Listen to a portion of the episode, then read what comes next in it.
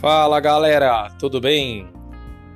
Olha, alguns dias atrás aí alguém me perguntou um negócio assim: Fabrício, quando eu devo vender as minhas ações? A resposta é bem simples: nunca. Aí você vai dizer, nossa, nunca? Caramba!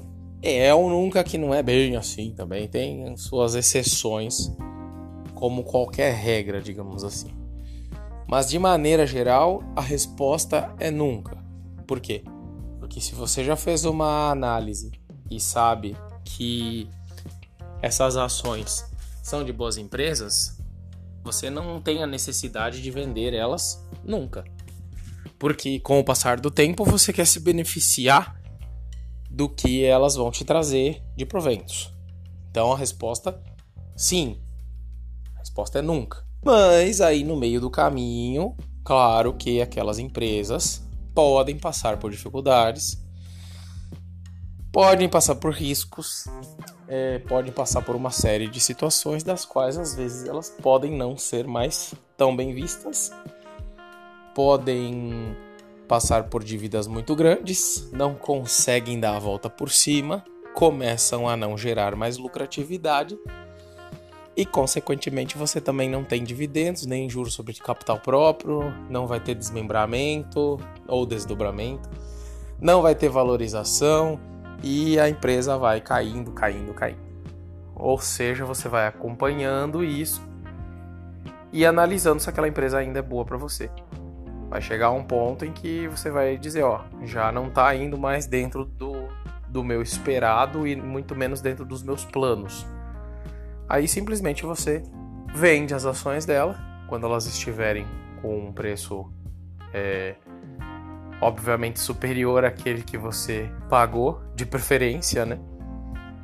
É, que se você estiver vendendo elas abaixo, pode ser que ao longo do, do, do, tempo você já tenha ganho proventos suficientes que tenham pago isso, mas mesmo assim é interessante você vender elas acima do preço que você pagou, porque senão não tem muita lógica, né?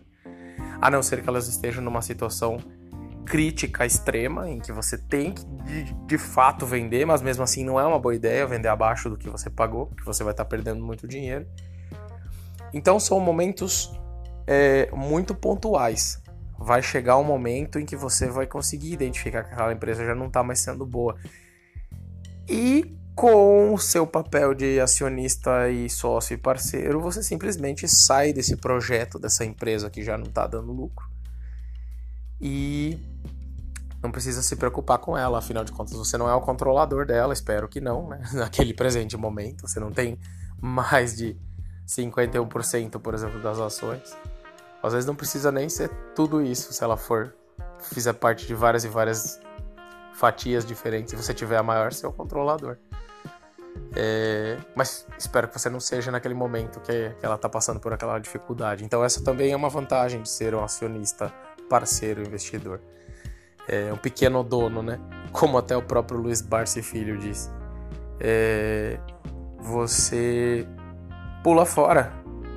Se o barco está afundando, e de certa forma é isso mesmo, é, você não é o capitão ilustrando, você é um daqueles ratos, apesar de que a ilustração vai ficar tão bonita, mas só para ilustrar mesmo. Você é um daqueles ratinhos que pula fora do barco e deixa o capitão afundar. Literalmente é isso, tá? Então, você sai desse projeto que não tá mais te trazendo benefício e vai, você vai para um projeto melhor.